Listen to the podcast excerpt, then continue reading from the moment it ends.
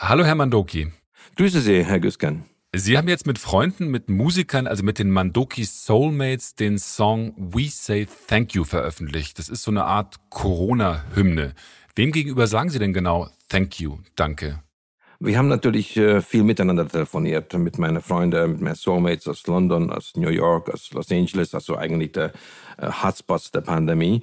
Und ähm, Ihnen, ist eine Legende von Jet Tal und ich und auch mit John Halliwell von Supertramp, sind wir schnell übereingekommen, wir müssen über die Alltagshelden äh, einen Song äh, schreiben. Und das war aber eigentlich noch äh, Ende Februar, Anfang März, als äh, das war noch nicht so erdrückend, aber Musiker haben ab und zu diese Vorahnung und da entstand das Lied völlig anders als normalerweise miteinander im Studio sitzen, sondern digital, äh, jeder von seiner Isolation und es ging eigentlich äh, durch die Inspiration. Meine Frau ist Allgemeinärztin, sie hat eine Praxis hier auf dem Land und sie betreut auch Altersheime und äh, da hat man so eine Art Frühwarnsystem gespürt. Und ähm, da ging es mir eigentlich um diejenigen, äh, unsere Dankbarkeit in einer Songform zum Ausdruck bringen, die auch äh, die, die Welt noch in Bewegung halten.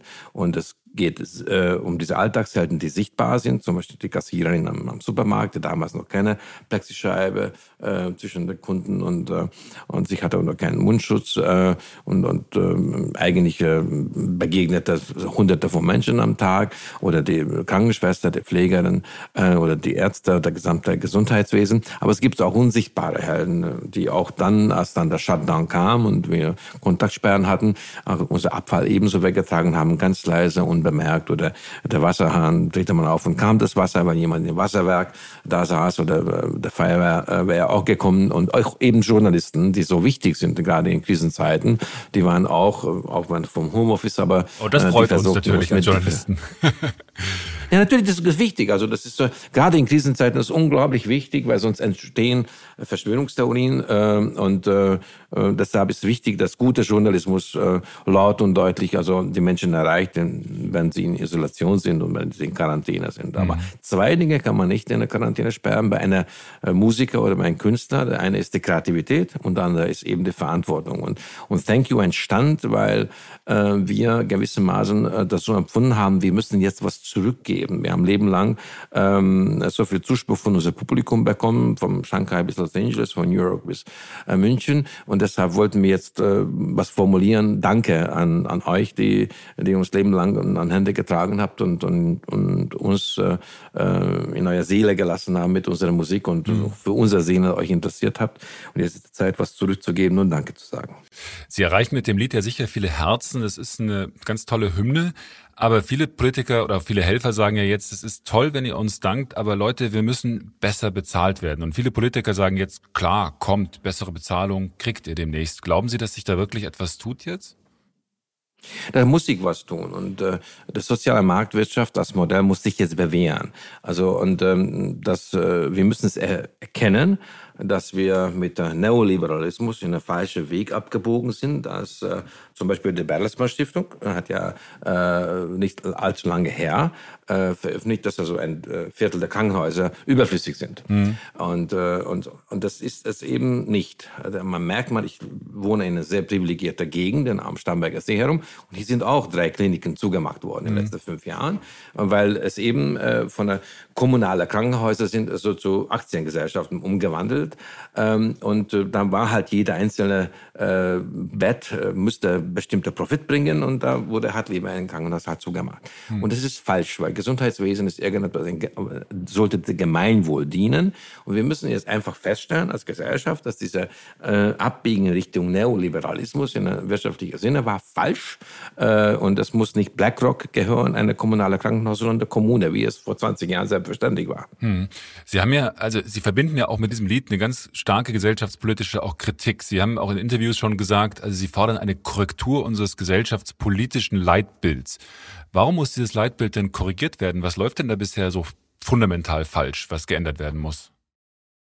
Ich denke, dass sich äh, in den letzten 10, 15 Jahren hat sich äh, zwei falsche Leitbilder sich etabliert. Das eine ist Gier Und das müssen wir jetzt die, ganz direkt zurück zur Achtsamkeit, zur Menschlichkeit, zum Miteinander, der Gemeinschaftssinn. Also wenn zum Beispiel Friedrich Merz, also bei Markus Land sitzt und sagt, okay, wenn ich äh, äh, Bundeskanzler wäre, dann würde ich das äh, ein Gesetz einbringen äh, und einführen, wo jeder eine zusätzliche finanzmarktbasierte Altersversorgung haben muss, mhm. weil schließlich wir leben in einer Gesellschaft, wo Geld schneller Geld macht, als der Mensch es macht. Also jeder muss Aktien, je, jeder muss Aktien haben, heißt das im Kern. Nein, nein, nein, also das sagt er korrekterweise, weil er weiß, wovon er redet, nicht Aktien, sondern sagt er äh, Geldmarktorientiert, also finanzmarktorientiert. Das heißt auch auf fallende Kurse, also äh, Geld verdienen mit, mit Arbeitslosigkeit, mit Zerstörung von der gesellschaftlichen Mehrwert. Mhm. Und das ist eben nicht mein Bild, sondern Leitbild muss Achtsamkeit sein, äh, Solidarität und ein Miteinander, ein Gemeinschaftssinn, eine soziale Marktwirtschaft ähm, mit ökologischer Verantwortung. Und das ist mein Leitbild. Und das als Musiker sage ich also, dass wenn, wir müssen in unsere Lieder, unsere Songs so ein Leitbild stehen. Und das ist Achtsamkeit, das ist Menschlichkeit und nicht Gier. Mhm. Und das ist das eine. Und das andere ist, ähm, äh, wir haben in der letzten vielleicht äh, 12, 13 Jahren hat sich das in der Gesellschaft etabliert, gewisse Momente einfach zu sagen, das ist alternativlos. Aber für mein Dafürhalten als Künstler, als Musiker, das Einzige, was in der freien äh, Demokratie alternativlos ist, über die Alternativen mitten in der Gesellschaft zu diskutieren. Nicht mhm. am Rand, sondern mittendrin. Mhm. Und deshalb ist nichts alternativlos. Es war nicht alternativlos, die Spekulanten mit Milliarden Steuergelder zu retten. Und vieles äh, war nicht alternativlos, sondern hätten wir über die Alternativen ringen müssen. Und das ist Demokratie. Also, dass wir mitten in der Gesellschaft, weil sonst werden die Ränder zu stark. Und das erleben wir auch. Und äh, dagegen habe ich was als Musiker. Und äh, wir sind für der, ähm, äh, gegen die Spaltung und für, für, für das Miteinander, äh, für den Gemeinsinn, äh, für den Gemeinsinn in der Gesellschaft. Also das ist einfach das verbindende Element in den Vordergrund zu stellen. Dafür, dafür stehe ich. Und das ist mein Leitbild. Achtsamkeit und Gemeinsinn. Sie haben ja gesagt, dass, dass Künstler sowas sein müssen wie die Stachel auch im, im Fleisch einer Gesellschaft, dass Künstler auch aufrütteln müssen. Jetzt sind gerade Künstler in der Corona-Krise ja doch äh, in, in, in einer Notsituation auch. Wie erleben Sie das denn? Kommen da Kollegen auf Sie zu und sagen, Leslie, äh, wir haben jetzt echt Probleme, wir, kommen, wir kommen nicht mehr über die Runden. Wie erleben Sie das gerade?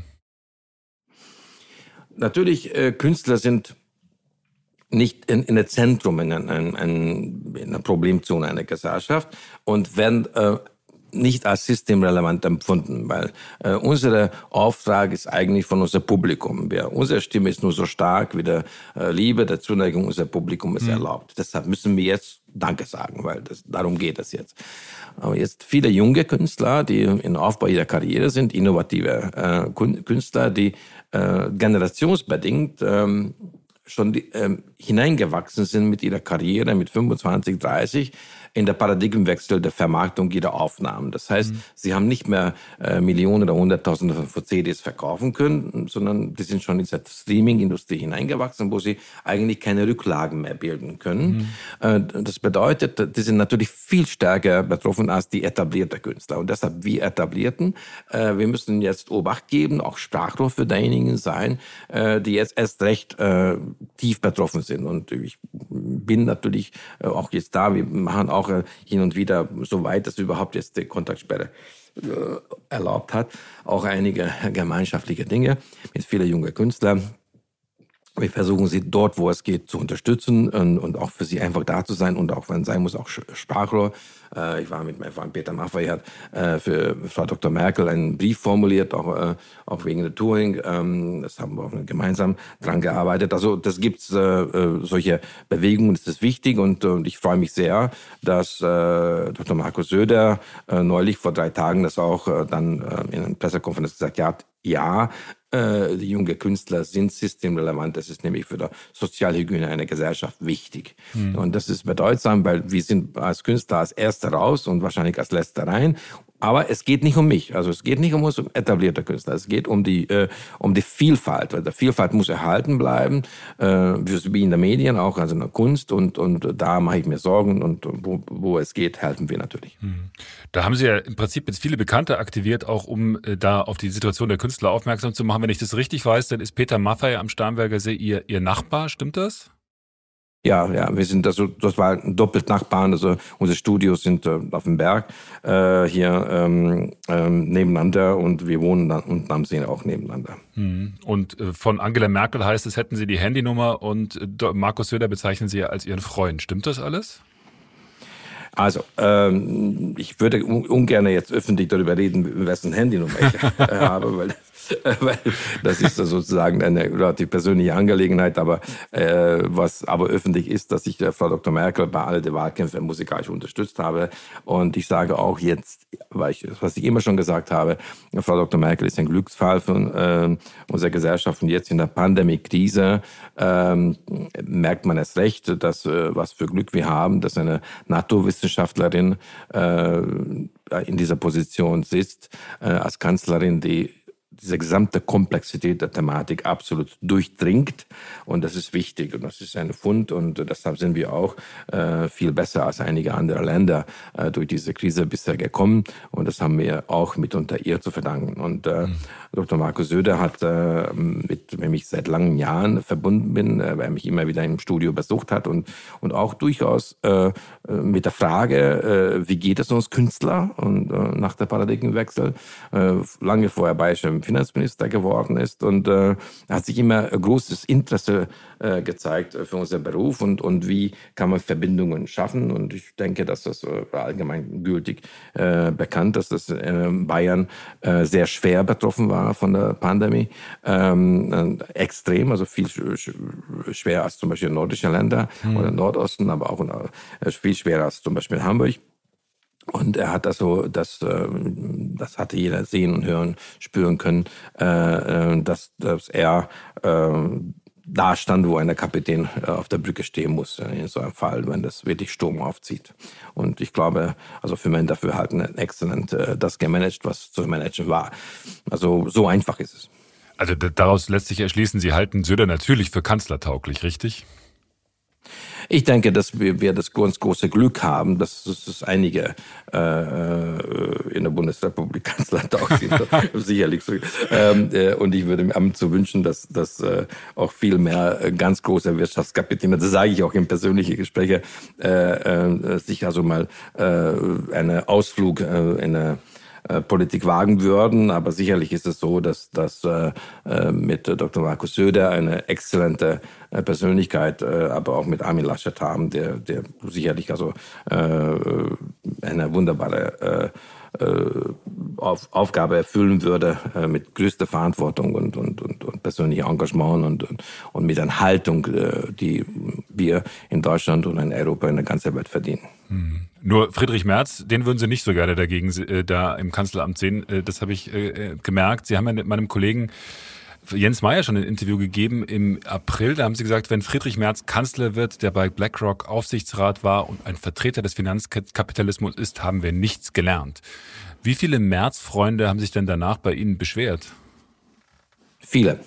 Also, es gab etliche Anrufe und auch etliche SMS von äh, ganz oben äh, sozusagen. und, und, ähm, aber das, ich bleibe bei meiner, also haben wir doch vorhin gesagt, Sie haben gesagt, Stachel im Fleisch der Gesellschaft. Ein Künstler, ein Musiker äh, ist ein Stachel im Fleisch der Gesellschaft und ich bleibe ganz stabil in meiner Meinung, dass ich, dass eine Wirtschaft äh, einfach für die Menschen da sein muss und der Mehrwert äh, muss, muss der Mensch und der Familie, eine arbeitsorientierte Gesellschaft, wo, wo durch Menschen entsteht der Mehrwert und nicht durch Spekulation. Und mhm. äh, äh, kann ich äh, gerne erklären, dass ich das für äh, sinnentleert halte, Hochfrequenz äh, oder Finanzprodukte, der keiner mehr versteht und also auch nicht mal derjenige, die das machen und die auf fallende Kurse, auf Arbeitslosigkeit, auf Zerfall wetten. Das ist äh, alles nicht mein Ding. Also ich, äh, ich, ich möchte gerne eine soziale Marktwirtschaft sehen, äh, wo der Mensch in der Mittelpunkt steht, seine Arbeit, seine Würde, seine Familie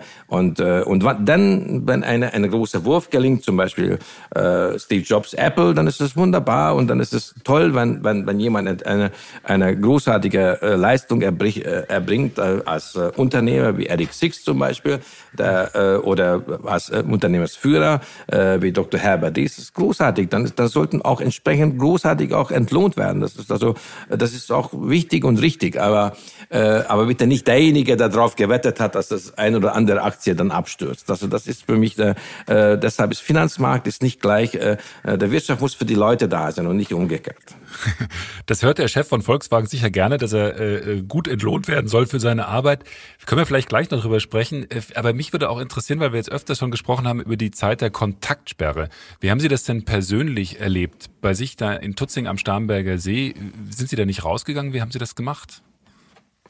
Also meine Frau ist Ärztin, Allgemeinärztin. Sie ist dann jeden Tag zur Arbeit gefahren, zu ihrer Praxis, äh, weil sie auch äh, Corona-Patienten äh, dort äh, behandelte mhm. oder behandelt nach wie vor und äh, vor allem sehr viel mit den Sorgen der Menschen, äh, ob sie Corona haben, Test und so weiter. Also, also wir haben das so sehr hautnah miterlebt und alle drei Kinder, die heute im Erwachsenenalter 30, äh, 27, 26 sind, die sind alle natürlich zu Hause, heimgekehrt sozusagen und ähm, das war eine äh, eigene sehr schöne Stimmung. Also wieder äh, gemeinsam Frühstück, gemeinsam Mittagessen, gemeinsam Abendessen und jeder zog sich dann zurück also zur Arbeit ähm, an, an, an Projekte und ich bin dann äh, jeden Tag rüber spaziert in mein Studio, wo normalerweise 16 Leute um mich herum sind und dann eben halt vereinsamt und äh, in Isolation und äh, das äh, haben ein bisschen mehr Sport getrieben. Also wir haben viel draußen auf dem See mit unser Kanu und dann gemeinsam Fahrrad gefahren. Also das, äh, also wir haben das äh,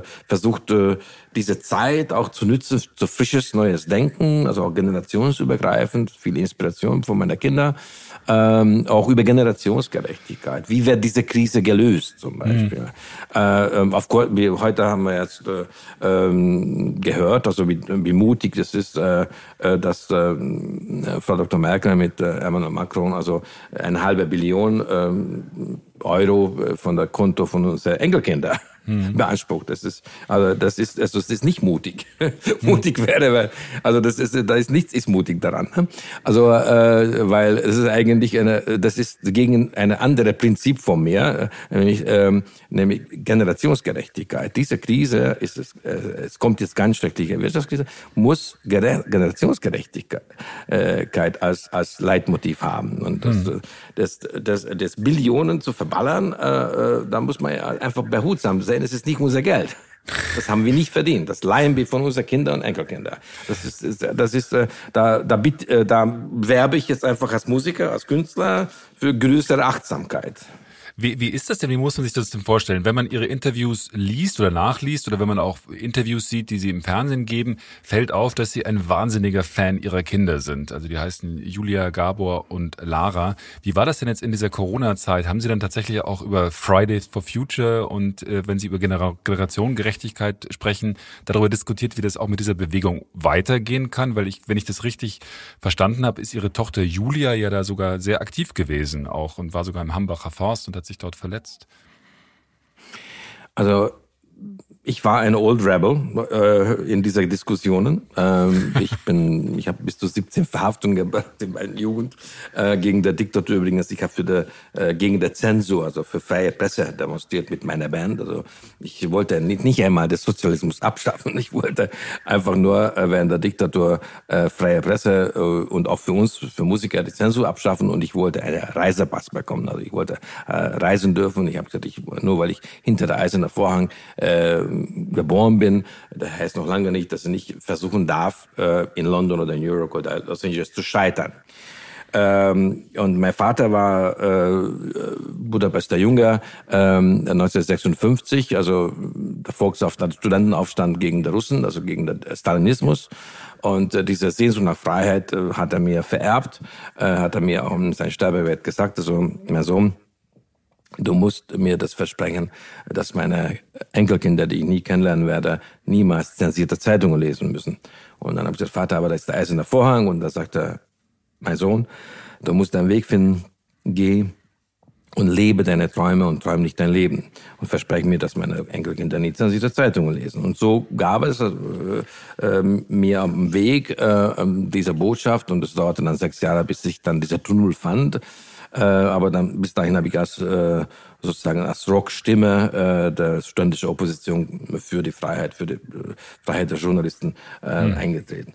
Und dann nach der Flucht. Äh, aber aber darf, ich, darf, darf ich da mal ganz kurz einhaken? Und zwar also es ist ja bekannt, dass Sie auch ein ziemlich gutes Verhältnis haben zu dem ungarischen Regierungschef Viktor Orban. Und wenn Sie jetzt über zensierte Zeitungen sprechen, dann äh, ist doch jetzt in dieser Krise auffällig gewesen, dass Herr Orban äh, ein Notstandsgesetz durch das ungarische Parlament auch durchgebracht hat, in dem es heißt, dass Journalistinnen, die vermeintlich unausgewogen über diese Corona-Pandemie berichten, verhaftet werden können und dass da sogar bis zu fünf Jahren äh, Gefängnis droht. Finden Sie das denn dann richtig? Also auch gerade mit der Erfahrung, die Sie da gemacht haben?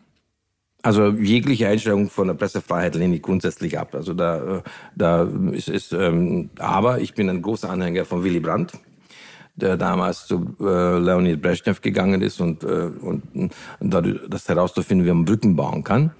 Mhm. Und äh, diese, diese Mentalität müssen wir jetzt wieder in Deutschland implementieren äh, weil wir müssen äh, mindestens bitte in der, innerhalb der EU mal diskutieren über die Wege, respektvoll und äh, und äh, und dann äh, zu Lösung, gemeinsam, gemeinschaftliche Lösungen kommen. Und Bashing ist nicht unbedingt der Weg. Aber ich komme gerne zu dieser Frage nochmal zurück. Hm. Ich wollte jetzt nur mal auf Ihre vorherige Frage wegen der Kinder.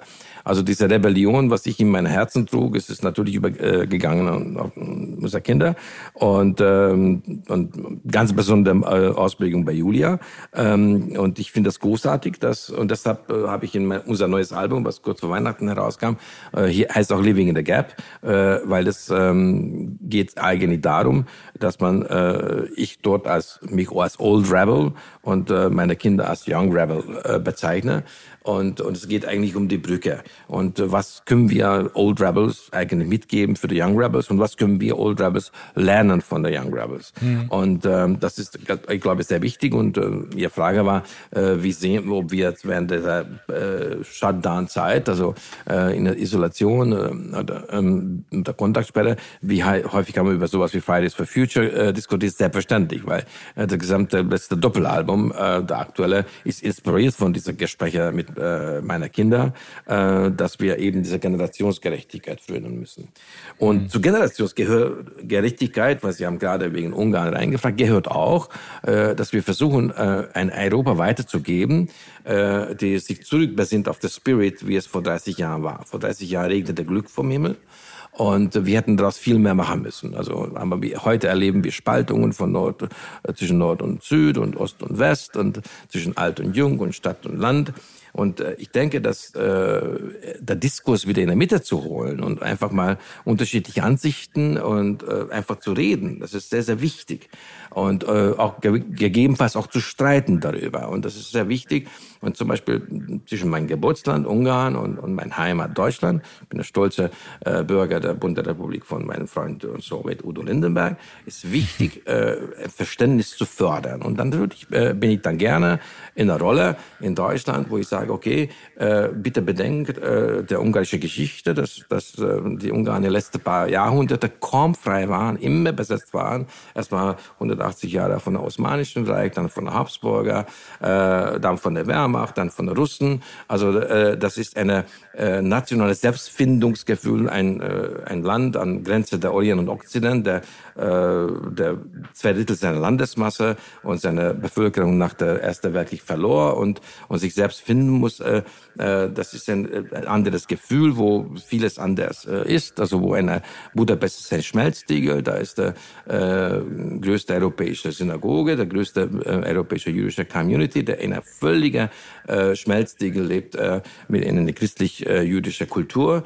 Äh, und da, das ist, das, da laufen die Uhren äh, in vieler Hinsicht anders und ich werbe mhm. für das Verständnis. Und wenn ich dann in Ungarn bin, bin sehr selten dort leider, dann werbe ich für die deutsche Seele. Also dass wie, wie wir Deutsche vieles empfinden, wie wir es bei uns sieht, also einfach die Aufarbeitung der Schande äh, des Zivilisationsbuch des Zweiten Weltkrieges, äh, wie wir 68er und versuche ich dafür zu werben, dass wir einfach eine, äh, wie in Deutschland, für eine äh, eher multikulturelle Gesellschaft äh, stehen und, und, und vieler in eine äh, frühere Ostblock, ähm, die hinter der äh, Eisernen Vorhang, erst einmal in einer Periode sind, sich selbst zu finden, selbst zu definieren äh, und, und, und selbst sich zu verorten. Und da, mhm. das muss man nicht immer in einen Konflikt ausarten, sondern muss man in Diskurs und äh, Intellektuelle und, und Künstler und und Literaten, Musiker, Maler sind oder Journalisten sind mitunter dafür da, diese Diskurs auch zu führen. Und, und, äh, und das, äh, ich, ich, ich werbe immer dafür, äh, über sowas zu diskutieren und, und womöglich streitbar diskutieren, so wie ein Franz Josef Strauss und Herbert Wehner, als ich nach Deutschland kam, als Asylbewerber, als illegaler Einwanderer, als ich noch kein Wort Deutsch gesprochen hatte mit 22.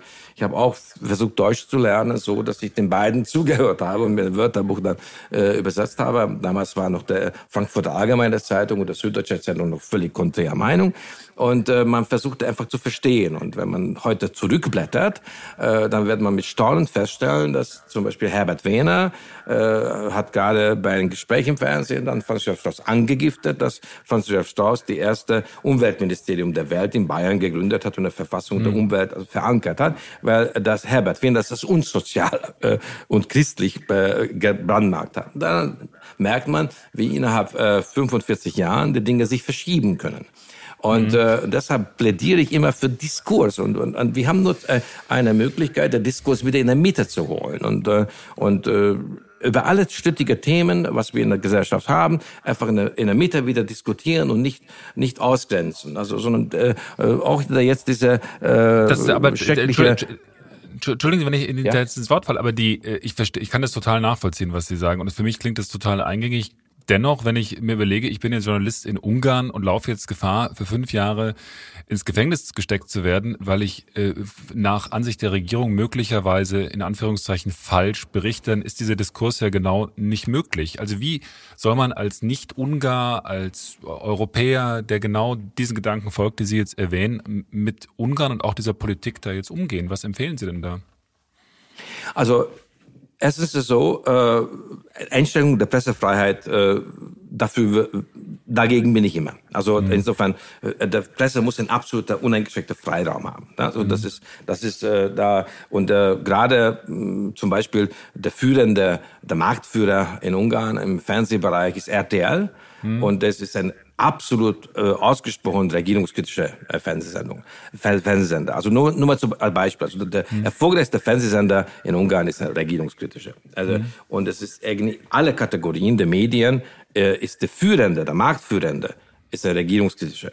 Also mhm. der, äh, äh, bei der politischen Magazin der Nummer eins und Nummer zwei ist zum Beispiel eine regierungskritische. Äh, und so könnte man das durchdeklinieren. Das würde ich einfach nur mal zu, das Bild zu vervollständigen. Mhm. Ich möchte nur auch das Bild vervollständigen dahingehend, dass diese ähm, Vollmachten, was, was Sie angesprochen haben, also was der Parlament der Regierung gegeben hat in Ungarn, hat die EU geprüft und und äh, als anstandslos be, äh, äh, beschlossen vor zehn Tagen. Außerdem vor zwei Tagen wurden sie zurückgegeben an das Parlament. Mhm. Also ich, ich will es nur einfach mal, ich, ich plädiere für ein differenziertes Bild. Mhm. Äh, und sie werden mich immer äh, als äh, absolute äh, äh, kompromisslose Kämpfe für Pressefreiheit erleben. Also das, äh, da, also ich werde niemals also eine Einstellung von von Presse verteidigen können. Das, äh, mhm. das muss also egal welche Meinung. Und ich will, ich bin, ich halte das mit Rosa Luxemburg. Das Gegenteil von meiner Meinung ist, äh, dafür würde ich alles tun, dass der Gegenteil von mir äh, äh ebenso laut und deutlich gesagt werden kann. Ich, ich, ich plädiere, mein Credo, diskutieren wir wieder, wieder, wieder mit in der Gesellschaft und und äh, und deshalb sprechen wir miteinander. Hm. Sie und haben ich, ich, ich, ich plädiere für eine differenzierte Wahrnehmung über die ganze. Mhm. Sie haben ja den, den Ruf eines Brückenbauers, tatsächlich eines, der, eine, eines, eines Mannes, der verbindet und tatsächlich auch viele Ansichten zusammenbringen kann in einem äh, ziemlich starken Netzwerk. Sie haben jetzt geschrieben in einem Essay, die Pandemie hat uns mit aller Wucht, ich zitiere es jetzt, aus unserer Komfortzone herausgeschleudert und hoffentlich platzen nun all die Filterblasen und uns gelingt die Flucht aus unseren individuellen Echokammern. Aber jetzt äh, gucke ich mir die Nachrichten an und sehe, dass es momentan eher so aussieht, dass neue Filterblasen entstehen mit diesen ganzen Verschwörungstheorien. Überrascht Sie das? Nein, leider nicht. Äh, und, das finde ich auch schrecklich und äh, dagegen müssen wir jetzt mal stark unsere Stimme erheben und wieder sagen, wir müssen diskutieren. Und ähm, das, ich bemühe mich mehr als ein einfaches Bild. Ähm, wie Sie wissen, ich bin ein illegaler Einwanderer gewesen, der kein Wort Deutsch gesprochen hat, ein Asylsuchender mit 22,5. Mhm. Ähm, ich bekam dann politisches Asyl und äh, bemühte mich, äh, äh, hier mich zu integrieren, weil ich der tiefe Überzeugung bin, dass Integration ist ein Bringschuld der Migranten und nicht eine hohe Schuld der Gesellschaft, mhm. der als einer aufnimmt. Äh, ich, hab, äh, ich bin sehr, sehr dankbar. Ein, ich habe damals Deutschland als neue Heimat empfunden. Heute empfinde ich das als meine Heimat, äh, meine Zuhause, mir Freiheit gegeben zu haben. Also, das ist mir, äh, dass ich nach meiner eigenen Fassung leben dürfte und mich entfalten dürfte. Dafür bin ich unendlich dankbar. Äh, und es möge so sein, dass für Sie als gebürtige Deutsche ein oder andere Schritt in mein Leben nicht so selbstverständlich sich erschließen mhm. und äh, erklärungsbedürftig vorkommen mögen. Äh, aber das vielleicht, äh, meine Kinder sagen immer, das macht der Vater, weil er ein Asylant war. Äh, und das, da gibt es schon, äh, oder Flüchtling war. Äh, das, das, das gibt schon äh, Momente und vielleicht ist es bei mir viel mehr ausgeprägt, äh, mhm. der Wunsch nach einer Versöhnung in Europa und Verständigung zwischen zwei Ländern, in einer ich geboren bin, also der, äh, als gebürtiger Ungar und einer, wo ich zu Hause bin, Deutschland. Übrigens die einzige zwei europäische Länder, die noch nie Krieg gegeneinander geführt haben, die ähm, einfach immer eine kulturelle tiefe Verbindung und es ist auch mhm. wichtig, dass diese zwei Länder auch in dieser Verbindung führen. Jetzt äh, zu Verschwörungstheorien. Äh, das erschreckt mich total, was jetzt momentan passiert, weil ich eine tiefe äh, Vertrauen ähm, äh, in unsere politische Klasse habe, was Haltung angeht, was, was Moral, was Ethik angeht. Wir mögen äh, politisch unterschiedliche Meinungen sein. Das ist ja, das, das ist völlig in Ordnung. Aber ich, ich, äh, ich glaube, äh, äh, ich bin unerschütterlich daran, dass, äh, dass sie das ernst und ehrlich meinen. Mhm. Und jetzt, äh, äh, dass aber die, äh, diese Verschwörungstheorien kommen, das, äh, das liegt an den Filterblasen und Echokammern, wovon wir entfliehen müssen, wie ich in dieser Essay geschrieben habe. Weil was passiert? Man hat, äh, man versucht eine andere Meinung zu erforschen, zu, einfach anzugucken, was macht er, was, warum meint er das so. Automatisch die Algorithmen, die in Kalifornien programmiert sind, empfiehlt einer schon diese Meinung nochmal. Und dann mhm. nochmal, und dann hat man dreimal nachgelesen und so. Und das schränkt unsere differenzierte Wahrnehmung ein. Also ganz konkret, vor der digitalen Zeitalter äh, hat man äh, zum Beispiel einen, einen, Spiegel in der Hand genommen oder einen Stern in der Hand genommen, hat man das durchgeblättert und hat man äh, immer wieder Artikel gefunden, die man nicht gesucht hat, die man heute auch nicht empfehlen würde. Empfehlen, eine äh, Algorithmus würde nicht einen dann äh, sagen, das ist das nächste, was du mhm. lesen musst. Und das schränkt unsere differenzierte Wahrnehmung ein. Der mhm. Ergebnis ist, davon sind Verschwörungstheorien. Aber mhm. auch ähm, der, der, dieser Nord-Süd, Ost-West, äh, äh Stadt-Land, äh, Alt-Jung-Konflikte, die so mhm. verschärft sind. Deshalb plädiere ich für eine Gemeinsamkeit. Deshalb sage ich, wie schön war das, dass, äh, dass äh, Willy Brandt äh, versucht hatte, Brücken zu bauen in Europa. Wie schön war das, der Helmut Kohl gesagt hat, äh, alle Nationen, die EU sind in Gleichberechtigung haben müssen. Wie schön war das, dass der Gerhard Schröder auch mal die Amerikaner widersprochen hat, äh, an mhm. patriotischem. Sinne, ähm, äh, wenn sie nach, äh, mit falsche, verlogene Argumente äh, in Irak einmarschiert sind und so weiter. Das, das, deshalb ist es wichtig, diese, äh, und die Filterblasen, also diese Algorithmen, die, äh, die jetzt uns die nächste Artikel und der übernächste Artikel empfehlen, ähm, die schränken diese Differenziertheit ein. Weil ähm, sie haben zum Beispiel äh, jetzt kürzlich angemerkt, diese Vollmacht in Ungarn. Hm. Aber haben Sie das mitbekommen, dass der EU eigentlich dann herausgefunden hat, dass es alles in Ordnung ist? Nein, das haben sie nicht mehr mitbekommen. Oder haben sie ja, das wobei, mitbekommen? Wo, wo, wo, wobei, das ist dann keine Filterblase, sondern war Recherchefaulheit oder war letzten Endes ungenügende ja, Recherche. Ja, aber, ja, das ist ja, ja gut, aber, aber das war jetzt nicht mehr das Thema, weil, oder war es ein Thema, dass Herr Orban jetzt vorgestern das zurückgegeben hat? Oder eigentlich, dass Kroatien und Ungarn die zwei erfolgreichsten Länder sind bei der Bekämpfung der Pandemie? Das hm. ist ja nicht, also das wird jetzt keine Algorithmus mehr empfehlen. Also hm. das, das, äh, das äh, und das, das sollte unsere Kritikfähigkeit aber nicht mindern sondern sollte, äh, ich plädiere für eine differenzierte Wahrnehmung. Also, mhm. dass wir einfach Pro und Co. und äh, Konsum wieder abwägen. Und, äh, und deshalb, äh, wir müssen äh, darüber nachdenken. Und wenn Sie mich fragen, hey, Herr Manduki, was ist eigentlich äh, was, der neue äh, gesellschaftliche Leitbild, wo, wofür Sie plädieren? Dass Sie wieder miteinander diskutieren, dass nichts ist alternativlos. Und mhm. vielleicht ist es auch nicht alternativlos, dass unsere äh, äh, journalistische Konsumverhalten äh, von uns Leser ähm, eigentlich von Algorithmen gesteuert sind. Das ist vielleicht, nee. ist es eine Fehlentwicklung, die wir als so, solche benennen müssen. Ja, die, die versuchen also, wir so zu benennen. Da haben wir, das, haben wir als Journalisten großes Interesse dran, dass sich das nicht verselbstständigt. Aber ich habe noch, eine, ich hab noch eine Frage. Und zwar, wenn Sie sagen, wir müssen mit den Leuten reden, die da Probleme schaffen. Sie haben ja früher, glaube ich, mal mit dem Rapper, Rapper Sido zusammengearbeitet. In einem Interview, das haben Sie wahrscheinlich gesehen, hat der sich jetzt auch ziemlich krude geäußert, also dann über die Kinderhändler, äh, reicher Eliten gesprochen, die auch äh, zur Verjüngung Kinderblut trinken. Also es klang ziemlich daneben, ziemlich krude, ziemlich nach Verschwörungstheorien.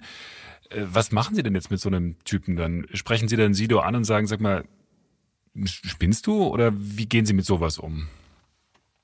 Also ganz ehrlich gesagt, äh, ich habe dieses Interview nicht gesehen oder nicht gelesen. Mhm. Und äh, hätte ich das gesehen, ich habe jetzt bei Ihrer Fragestellung über mich also vollkommen erschrocken gerade. ähm, und da werde ich jetzt nach unserem Gespräch immer SMS schicken.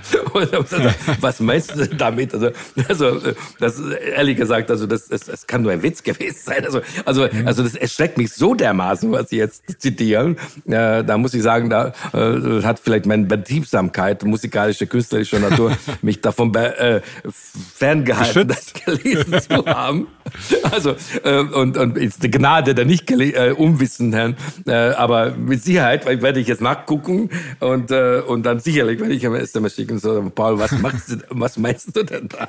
Also war so sicherlich eine Situationskomik geschuldet oder sowas. Also, also ähm, das ist, äh, aber äh, Situationskomik, ich meine, das ab und zu kommt das mal so einer vor, auch wenn man äh, Pressekonferenzen von der amerikanischen äh, Präsidenten anguckt. Also das, das, das, das, das, das, das allerdings.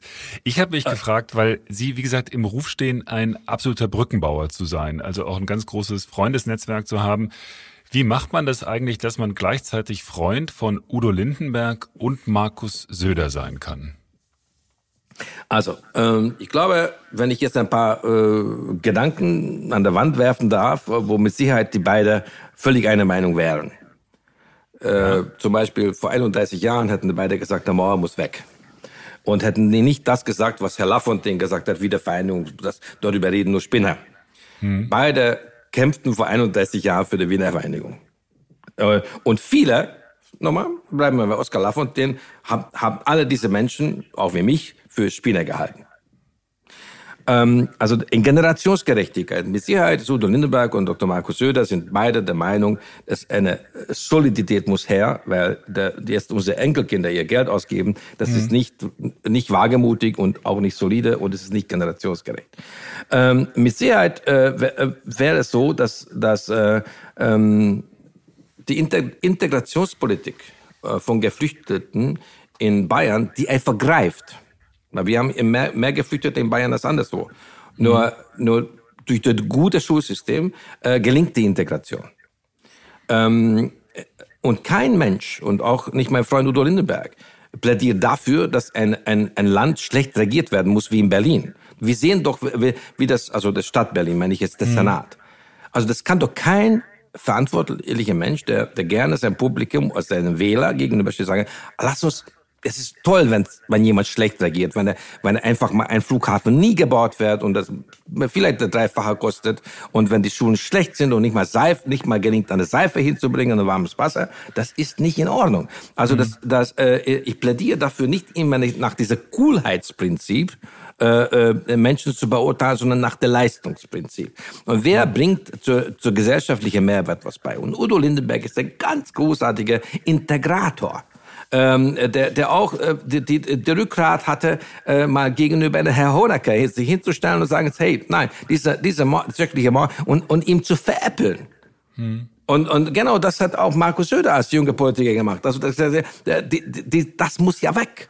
Da gibt's so, äh, äh, da gibt's äh, ganz einfach. Also auf der Oberfläche ist sehr einfach zu sagen, also mein Gott, also da äh, und nach der Coolheitsprinzip die Dinge zu beurteilen. Aber es gab, gibt's tiefe äh, äh, Aspekte im Leben, wie man eben, äh, wie man mit der Gesundheitswesen, wie man mit der Schul Schulsystem, also Bildungssystem, wie man mit der äh, Solidität der Finanzstruktur, sprich Generationsgerechtigkeit, wie geht man mit Umwelt um äh, und so weiter. Ist, äh, das sind alles Themen, die sicherlich ganz schnell äh, äh, einig werden kann, weil äh, jeder will gute Schulung äh, für seine Kinder und jeder möchte gerne gute Gesundheitssystem für seine Eltern und jeder möchte gerne, äh, dass, dass die geflüchteten Menschen, die wir aufgenommen haben, einfach gut integriert sind. Und dazu ist Voraussetzung, dass wir ein Schulsystem haben, der unabhängig von der Soziokultur und sozioökonomischer Herkunft einfach die Menschen eine Bildungschance gibt. Und je besser, mhm. je besser ausgestattet ein Bildungssystem ist, umso besser ist es.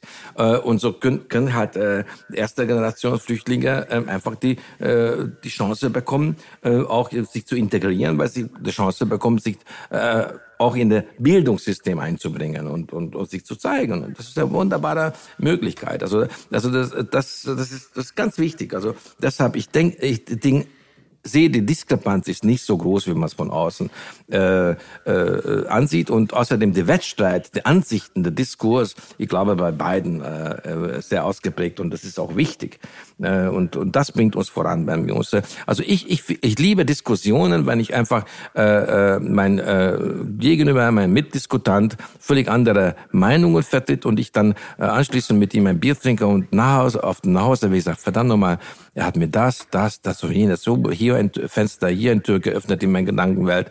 Oh, hier hat mir neue Informationen mitgegeben. Hm, das habe ich vielleicht nicht gesehen äh, und so weiter. Das, das, das ist alles. Zum Beispiel, äh, zum gebe ich Ihnen mal eine, eine ganz witzige, witzige, will ich, also unterhaltsames Beispiel. Ich habe als kleines Kind in der Schule während der Kommunismus gehört, also äh, gelernt, also das war in Lernstunde, Sozialkunde, wurde uns erklärt, wie rückschrittlich der Bundesdeutsche, also die westdeutsche Gesellschaft ist, weil hier muss ein Ehemann äh, unterschreiben, wenn der Ehefrau arbeiten möchte. Also muss, mhm. muss genehmigen. Und wir haben, das mit Schrecken habe ich mit als Kleinkind das gelernt. Oh Gottes, wie, wie muss es dann in Deutschland sein, wenn das, wenn, wenn der Frau nicht gleichberechtigt ist und nicht arbeiten darf, wenn sie, na, nur so mal so ein Beispiel. Ne? Also, das war tatsächlich so. Das hat also, sich ja tatsächlich und, erst, glaube ich, 1977 geändert in Deutschland, ne? Das ist ja, eben, also, ich war schon her. Also, also, das ist, das war für, für eine Junge, der, der in einer Gesellschaft aufwuchs, so, wo die, selbstverständlich war die Chefin und, und, äh, also das, äh, die, die Gleichberechtigung Beschäftigung war einfach äh, kulturell schon äh, immer ein ganz wichtiger Aspekt. Mhm. Ähm, und, äh, und das, das war nicht so wegzudenken, auch meine kleinste Jugend. Also äh, das und das war für mich zum Beispiel eine ganze. Ich habe jahrelang äh, äh, in mein Herzen gesagt, was, wie geht das denn und so. Also, mhm. also das ist nur so als Beispiel. Deshalb müssen wir Brücken bauen, deshalb müssen wir diskutieren. Und das ist der Wettstreit an Sichten muss es einfach gelebt werden. Also das, das ist so wichtig. Also und, und uh, wir können sehr vieles voneinander lernen und, und am meisten können wir lernen von der gegenteiligen Meinungen. Sie sind ja auch dafür bekannt, dass Sie in, in Tutzing, also bei sich zu Hause am Starnberger See, legendäre Gartenfeste veranstalten. Was machen Sie denn jetzt in diesem Jahr mit dem im Corona-Jahr? Fallen die dann aus oder wie machen Sie das?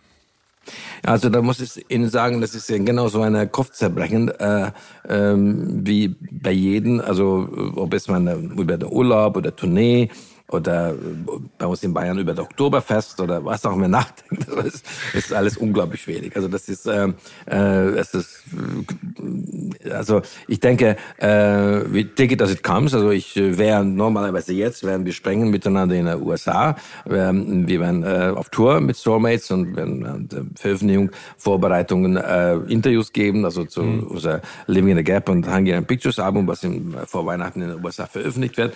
Also wir werden jetzt unterwegs, äh, wir waren dann nicht unterwegs in China ähm, im März, wo äh, Anfang März. Also das ist so, das, die Welt hat sich verändert und so werden auch äh, diese Feste, die ich nehme, Soirees, wo wir immer äh, haben einige, einige Themen, zum Beispiel also Emmanuel Kant oder Bela Bartok oder also wir haben immer ein kult, kulturelles, mhm. philosophisches Thema und dann haben wir Lesungen und wir machen ein bisschen Musik um die Kamin oder im Garten und äh, da geht's auch darum, dass in einer geschützten Raum, wo nichts draus dringt, also äh, äh dann äh, einfach diskutiert äh, und gerungen werden kann. Also äh, zwischen äh, Ministerpräsidenten und Vorstandsvorsitzenden oder und Künstler und Medienmacher einfach mal in, in wo wo dann halt eben es nicht in der Zeitung steht, wer da war, sondern einfach mal, äh, das, das, da feiern wir die Liebe zum Leben und der nicht zu bändigende Daseinslust und, und äh, der Freiraum für unterschiedliche Meinungen.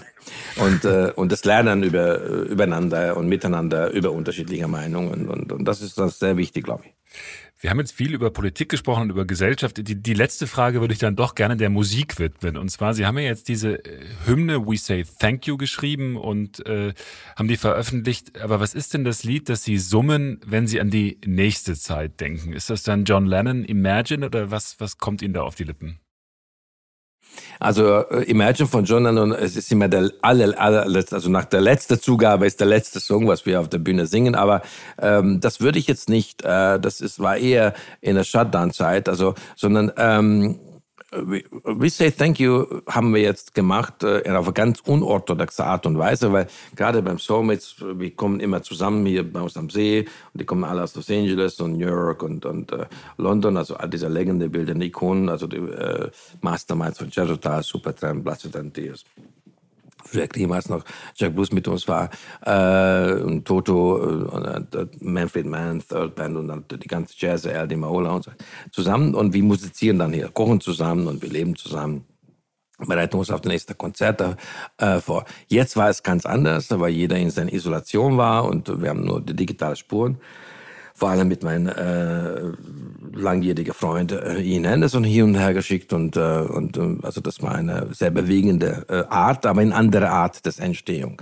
Und jetzt, äh, wenn Sie mich fragen, was summen wir, äh, dann äh, von unserem Album, der kurz vor Weihnachten in Deutschland und kurz vor nächster Weihnachten in Amerika zu veröffentlichen kommt, also der Mandoki Songmates Band, also von Living in the Gap and uh, Hungarian Pictures, da äh, ist ein Song, äh, die fühlt sich für mich so an, als hätten wir dafür geschrieben, äh, heißt Wake Up. Und äh, eigentlich der Unterzeile, Wake Up, don't forget your first revolution. Also vergiss bitte deine erste Revolution nicht. Und wir kennen das alle miteinander. Sie kennen das und alle, die uns jetzt heute zuhören, äh, kennen das. Also, dass man mit 16, ohne die Tageszwänge, hat man eine ganze Menge Visionen, Träume, äh, Vorstellungen, idealistische Vorstellungen von der Gesellschaft. Äh, und das war so die First Revolution. Ähm, und ähm, ich glaube, die Pandemie und, und das, was alles jetzt auf uns zurollt, äh, mit der Weltwirtschaftskrise, was auf uns zurollt. Äh, wir müssen ganz, ganz stark sein. Und wir Künstler, wir Musiker haben eine ganz äh, ähm, große Verantwortung für die emotionale Welt, unser Publikum da zu sein. Und jetzt in diesem Moment erst einmal Danke zu sagen dafür, dass selbst wenn die Welt langsamer sich gedreht hat, auf viele sich gekümmert haben, dass es am Drehen bleibt.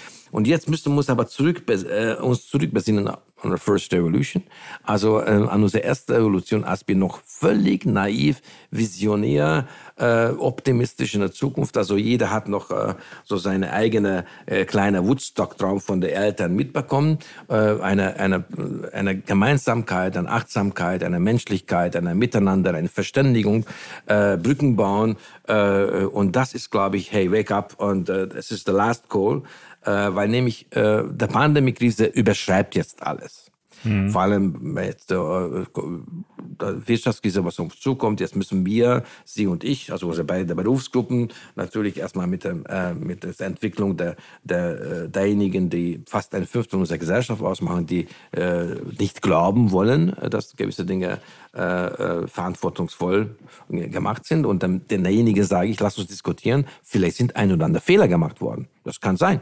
Wir müssen auch le lernen, äh, das zu tolerieren. Ich, ich möchte nur eines nicht tolerieren, nämlich Intoleranz. Also die Wahrheit ist zumutbar, Intoleranz nicht. Deshalb werden wir natürlich, wenn wir irgendwann mal zurückblicken, und wir wissen nicht, wie, wie sich das anfühlt, wenn wir in eineinhalb, zwei Jahren zurückblicken auf dieses Momentum, aber äh, es kann auch sein, dass wir vieles als falsch erachten werden, was jetzt geschehen ist. Und das, äh, äh das Einzige, was falsch gewesen wäre, wenn unaufrichtig gehandelt worden wäre. Und das glaube ich nicht.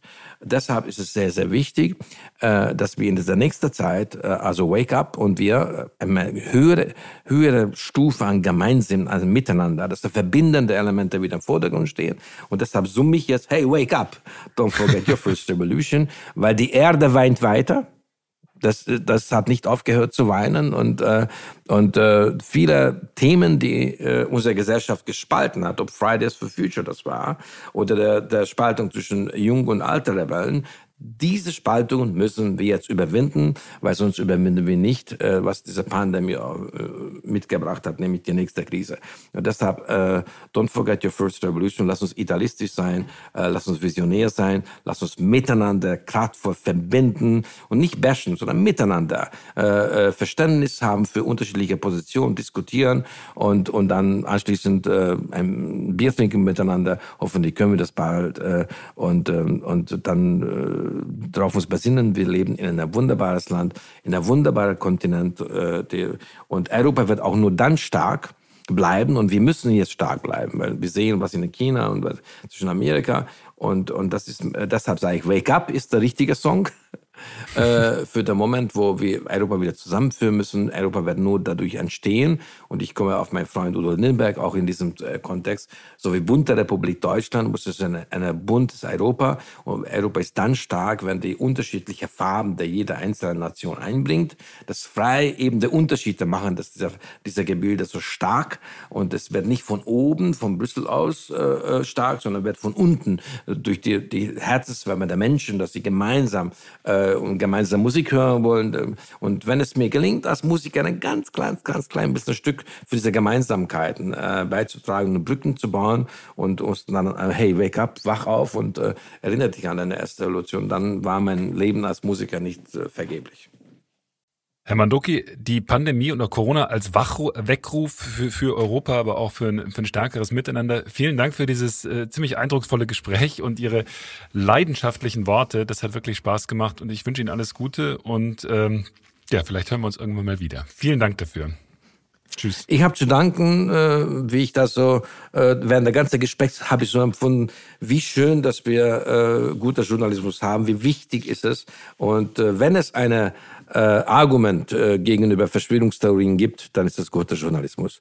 Und wenn wir mit Musik das unterstützen können und, und äh, kräftige äh, äh Farben für eine wunderbare, äh, bunte als Europa malen können, mit unterschiedlichen Akzenten und das respektvoll miteinander diskutieren, dann haben wir noch ein wunderbares Welt, wo es sich lohnt zu leben. Vielen Dank dafür. Tschüss, bis zum nächsten Mal. Danke. Tschüss, danke.